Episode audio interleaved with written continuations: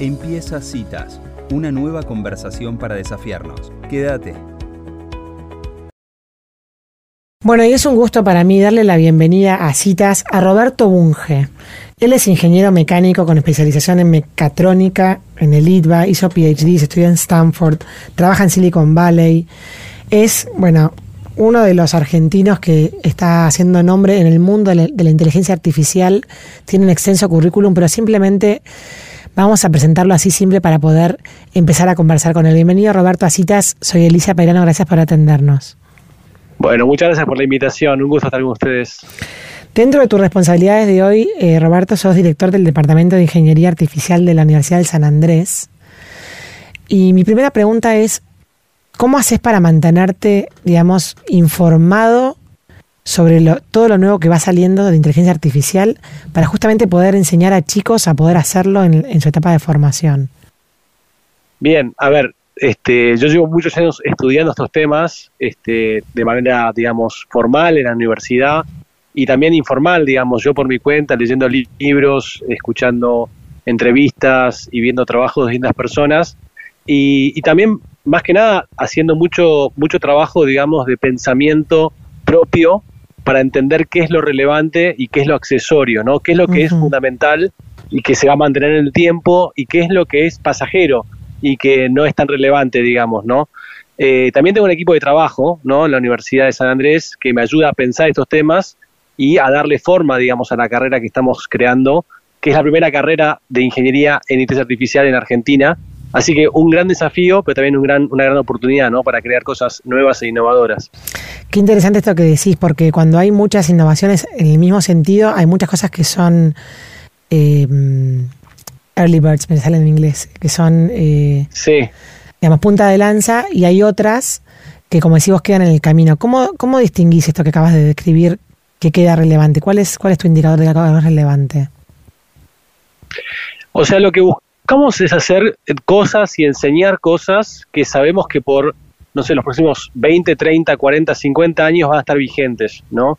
Y justamente la inteligencia artificial es una de estas cosas, estas áreas donde vamos a estar trabajando, ¿no? Como, como, como humanidad, este, constantemente en mejorar los sistemas estos de, inteligencia artificial para hacerlos más eh, autónomos, más independientes, más eficaces, más seguros.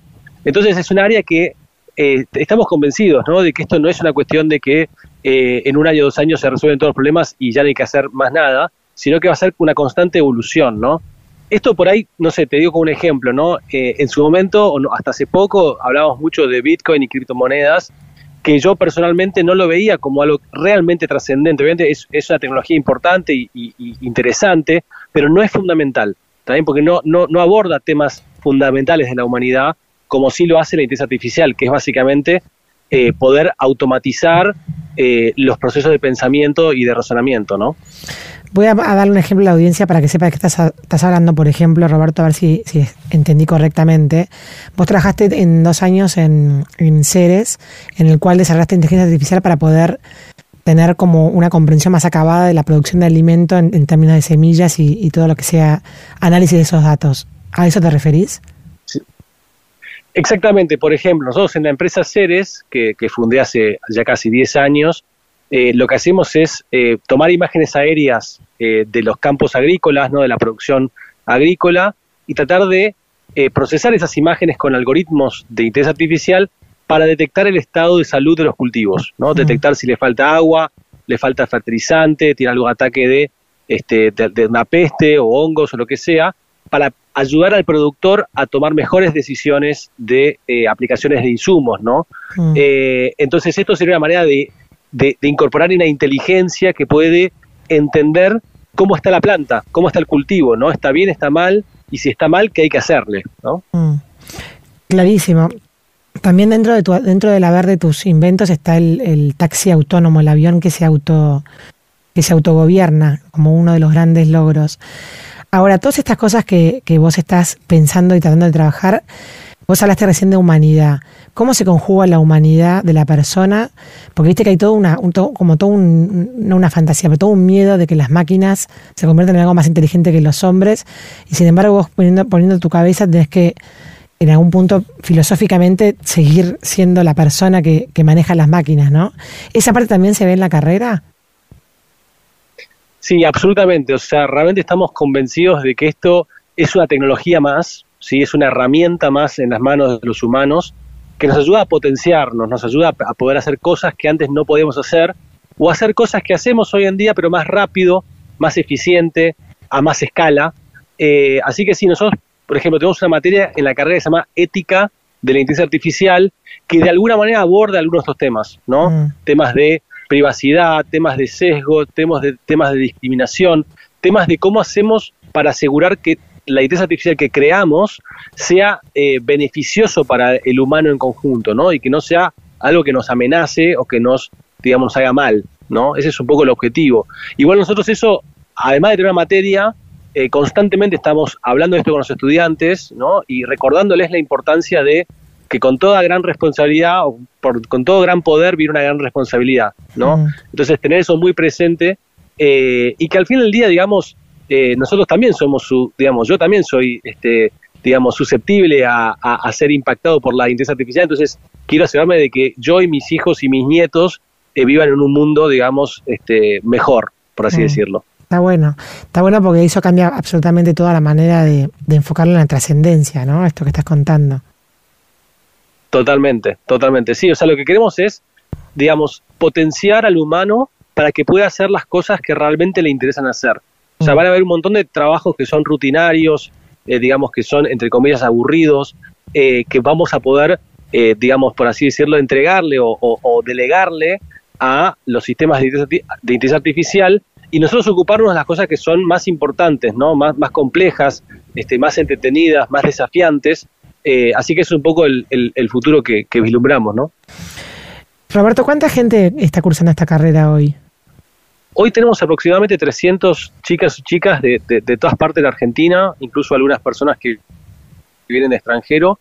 Eh, más o menos ingresan 150 por año, o sea, tenemos dos, dos camadas ya, este, y bueno, la demanda es, es altísima por la carrera, de hecho tenemos un cupo que ya, ya hemos alcanzado mm. eh, y estamos constantemente recibiendo, digamos, pedidos. Hoy, por ejemplo, una, una, persona me escribió un mail que estaba interesada en la carrera y bueno, le, le, le contaba sobre esto, las oportunidades que hay, etcétera, etcétera. Pero sí, está explotando todo esto de, de inteligencia artificial, ¿no? ¿Y cuántos años son la carrera? ¿Cuatro años?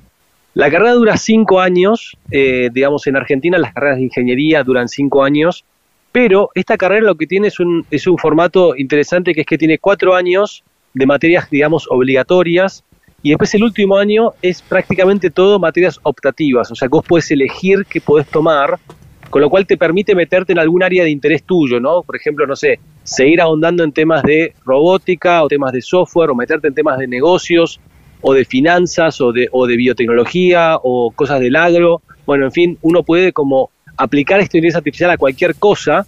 Entonces la idea de este, de este último año es que uno pueda como darle un perfil a su formación, ¿no? A, su, una identidad a su, a su, a su formación, ¿no? Mm. Hola Roberto, Sofía te saluda, ¿cómo estás? Em, Hola Sofía, ¿cómo estás? Muy bien. Vemos que hay un montón de campos de, de aplicación de la, de la inteligencia artificial, ¿no? Que es algo que atraviesa todos los temas y todos los campos de, aplicación. Lo que te quiero preguntar es, en Argentina, digamos, eh, toda esta gente que se está, que se recibe o que está trabajando en esto, ¿en qué áreas, digamos, eh, la inteligencia artificial se está llevando eh, en la práctica? ¿En qué áreas especialmente? Bueno, como vos dijiste muy bien, es una tecnología que es totalmente transversal, o sea, es general, se puede aplicar a cualquier cosa. Algunas áreas de aplicación como muy interesantes son, por ejemplo, la medicina, ¿no? Hoy los médicos usan eh, datos, por ejemplo, de imágenes de resonancia magnética o rayos X para poder diagnosticar algún tipo de enfermedad, algún tipo de lesión. Y ya hoy tenemos algoritmos que de alguna manera pueden emular esta capacidad que tienen los médicos para detectar enfermedades ¿no? en las imágenes. O, por ejemplo, cuando uno se toma un análisis de sangre, que todas esas, esas variables que uno ve en, en, la sangre, uno pueda como ayudar al médico a tomar mejores decisiones de diagnóstico y tratamiento. Mm. Eso es una, una aplicación importante, la medicina es un lugar muy importante. Después, como te dije recién, en el agro se está usando cada vez más mm. para poder mejorar la manera en que eh, producimos, ¿no? De saber qué sembrar, cuándo sembrarlo, cuándo aplicarle algún tipo de insumo, fertilizante o herbicidas o qué sé yo, Bueno, ahí podemos usar inteligencia artificial para ayudar al productor a hacer mejor esa tarea de, este, de llevar adelante su, su- sus cultivos, ¿no? Mm. No sé, otra aplicación puede ser, no sé, como hablábamos recién, este, los autos autónomos o los aviones autónomos, ¿no? Lo que es movilidad, movilidad autónoma, es decir, aviones y autos que pueden manejarse a sí mismos, ¿no? No requieren un conductor y esto puede mejorar significativamente, digamos, la, la eficiencia y sobre todo la seguridad, ¿no? De, de- del transporte que hoy es, digamos, sigue siendo una, una, una- uno de los factores de riesgo más importantes para, sobre todo para la gente joven, ¿no? Estos Mm. accidentes en tránsito son muy importantes. Así que esos son ejemplos, ¿no? Después podemos hablar de biotecnología, podemos hablar de, de finanzas, no sé, podemos hablar de este, neurociencias, cómo hacemos para mejorar la, por ejemplo, educación, ¿no? Cómo hacemos para mejorar la, la- la forma en que aprenden los, los, los chicos y las chicas en el colegio. Mm. Bueno, básicamente en cualquier lugar que vos tengas algún proceso este, con que, digamos, complejo, donde tenés algún proceso de decisión, vos podés implementar inteligencia artificial para automatizar o mejorar ese proceso. ¿Está bien? O sea, que se aplica a todo. Claro. Ahora, escuchándote hablar, eh, Roberto, lo que a mí me da la sensación es que mm, estamos como tan, o sea, tenemos tanta capacidad para generar información y datos sobre las cosas que suceden. Puede ser que la inteligencia artificial venga como a ser más práctico o más rentable esa, ese análisis de datos tan profundo.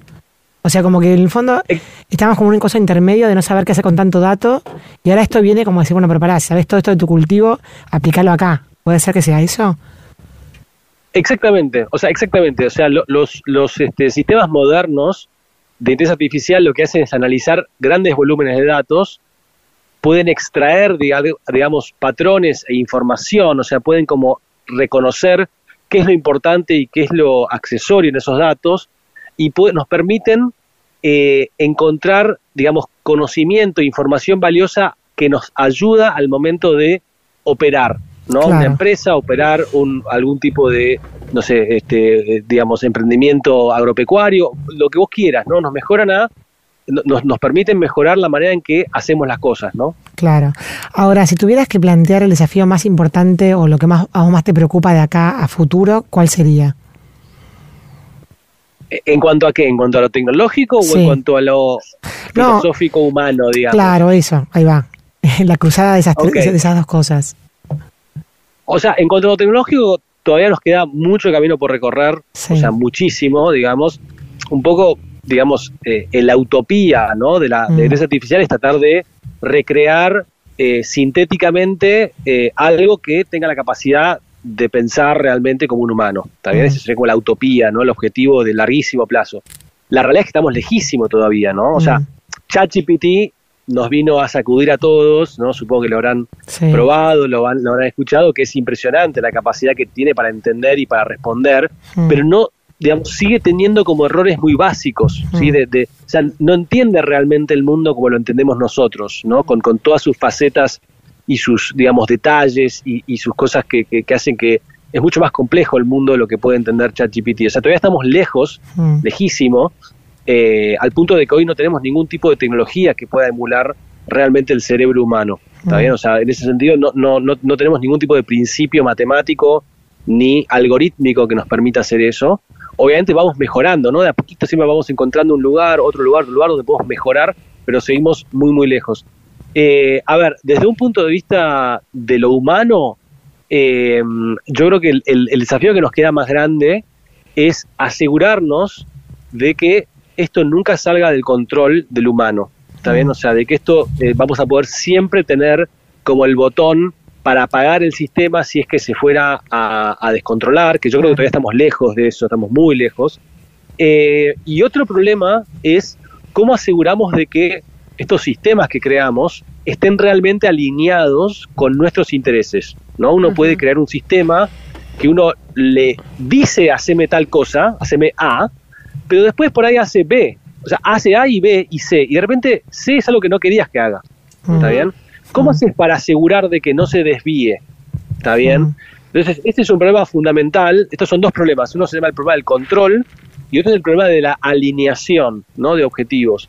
Eh, así que nada, después hay mucho más para hablar de esto, ¿no? ¿Y te Pero puede- son dos desafíos Te importantes. puede agregar un problema más también, porque en el fondo, cuando vos decís que, el, que el ser humano vaya a donde quiera ir, o, hacer lo que uno quiere hacer. O sea, poner las máquinas a trabajar para que hagan la parte rutinaria y, aburrida y uno va a hacer lo que realmente quiere hacer. Ahora, también ese, ese deseo o ese, esa intención del ser humano también hay que protegerla o cuidarla, porque también te mareas con tanta cosa. Vos acabas de decir, decís ese A y por ahí te hace C y vos decís, ah, por ahí hasta puede inventar un D. Digo, como que por ahí el ser humano ontológicamente se puede perder en el laberinto de la tecnología, ¿o no?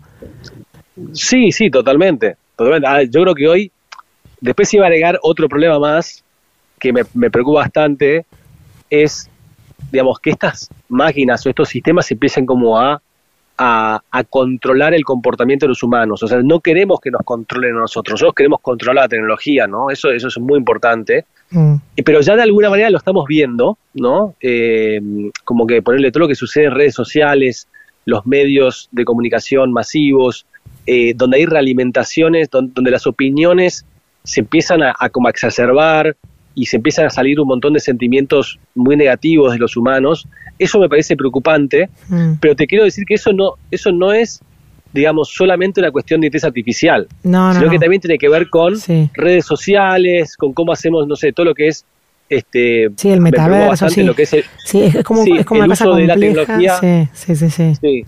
por parte de, niños y, niñas de repente que, que, están viendo imágenes constantemente y por ahí perdieron o están perdiendo, o estamos perdiendo en general como, como sociedad, como humanidad, la capacidad de este, concentrarnos en, cosas eh, por mucho tiempo, como que, como que queremos todo ya, todo inmediato. Eso tiene que ver con las tecnologías de la, de la comunicación, ¿no? Mm. No, es, no es una cuestión de inteligencia artificial per se, sino que es algo más amplio, digamos, ¿no? O sea, esto, esto viene a ser como algo que está inserto en un mundo que ya de por sí es complejo y bueno, y viene a agregarle más complejidad a algo que ya estamos tratando de entender. Exactamente, exactamente. O sea que sí, podemos marearnos, por eso es importante mantener siempre los pies sobre la tierra, digamos, eh, y entender, digamos, eh, todas estas discusiones de, filosofía, digamos, y de, bueno, vos dijiste ontología, y todo eso es muy importante, me parece, para asegurarnos de, de no marearnos, ¿no? De no perdernos eh, en un espejismo, ¿no? Que, que, que, nos haga querer ir en una dirección que después nos, nos arrepentimos, ¿no? De alguna manera. Roberto, y a vos que, que sos, no, no, cumpliste los 40 años, lo hablamos fuera del aire, ¿cómo te sentís que te llamen como referente para justamente encontrar como un poco de, guía en estos caminos de, incertidumbre tecnológica? O sea, ¿cuál es tu por un lado por un lado bien, por un lado bien, porque es justamente lo que de alguna manera digamos, vine a hacer, ¿no? Volví hace cuatro años a Estados Unidos para ayudar a que nuestro país esté más avanzado en estos temas, porque yo lo que veía es que el mundo está avanzando a pasos agigantados mm. y que si no nos subimos, si no nos subimos a esta ola, ¿sí? nos va a pasar por encima. Mm. Entonces, eso por un lado, como que un poco lo veo como, como mi, misión de alguna manera. Por otro lado, una gran responsabilidad, ¿no? Porque, mm. no sé, de alguna manera lo que yo diga tiene un impacto sobre lo que otros piensan.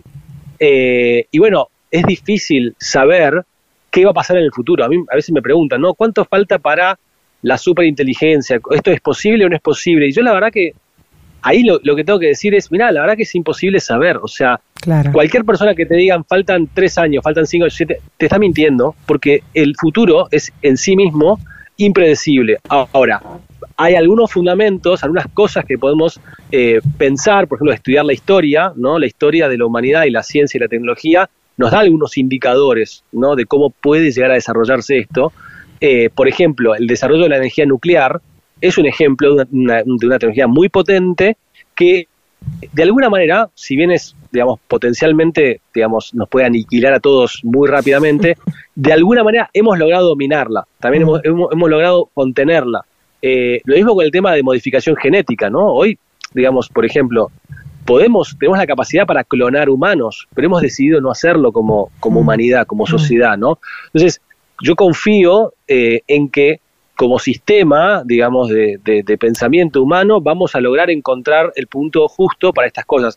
Obviamente que siempre hay, eh, en algunos periodos donde hay, donde como estamos explorando todavía, hay como excesos, también, y es esperable eso, porque queremos experimentar, pero bueno, eh, si todo sale bien, esos excesos están contenidos, no son, digamos, este, irreversibles, por así decirlo. ¿no? Claro, el botón rojo ese que nombraste.